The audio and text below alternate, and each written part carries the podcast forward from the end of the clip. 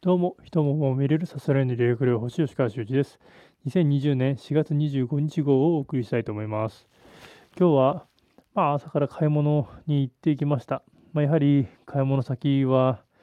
人はがらんとした感じで、まあ、普段の土曜日に比べるとかなり人が少なかったように思います。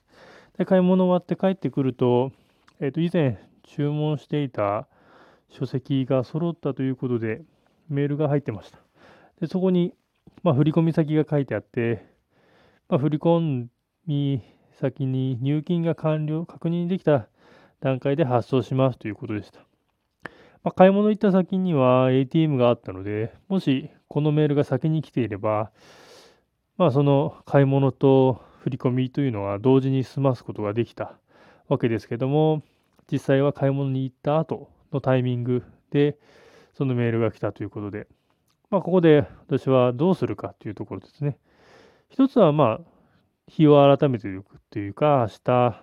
あ、振り込みに行くっていうのが一つ。もう一つは、まあ、今日振り込みに行く。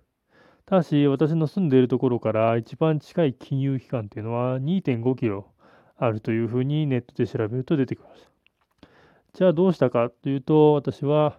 2.5キロの距離を歩いて振り込みに行ってきました。まあ、この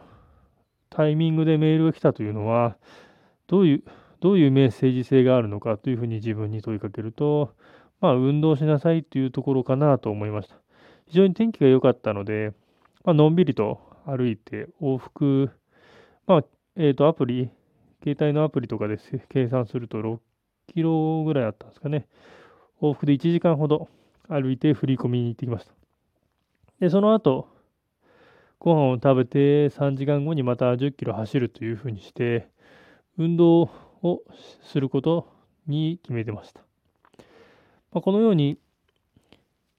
なんでこんなタイミングでメール来るんだよっていうふうに思うのは普通かなと思います。じゃあそのメッセージをどう受け取るか。私の場合はそれはもっと運動しなさいというふうに受け取りました。で、今までやったことなかった歩いてその郵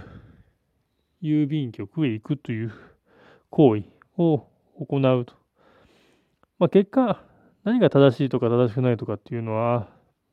ないわけで、何がしたいかっていうところだったかなと。私の場合はまあ、本当に非常に天気が良かったので、まあ、走る前のウォーミングアップとして歩きたいなという気持ちはありました。で、まあ、歩く方が実は走っ10キロ走るよりも時間がかかったわけですけども、まあ、気持ちよく歩くことができて、まあ、自分の限界と言いましょうか。以前、トレイルラン7キロとハーフマラソンっていう風なセットで走ったことがあった時にも、ハーフマラソンの時はもうバテバテになったっていう記憶がありましたんで、今回はどうなのかなっていう風に感じてみましたが、意外と10キロ走るのも普通に走ることができたので、あ、結構成長してるなというふうなことを感じました。皆さんも何か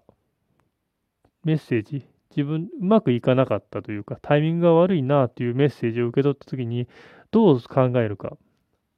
マイナスに考えるか、プラスに考えるかで、だいぶ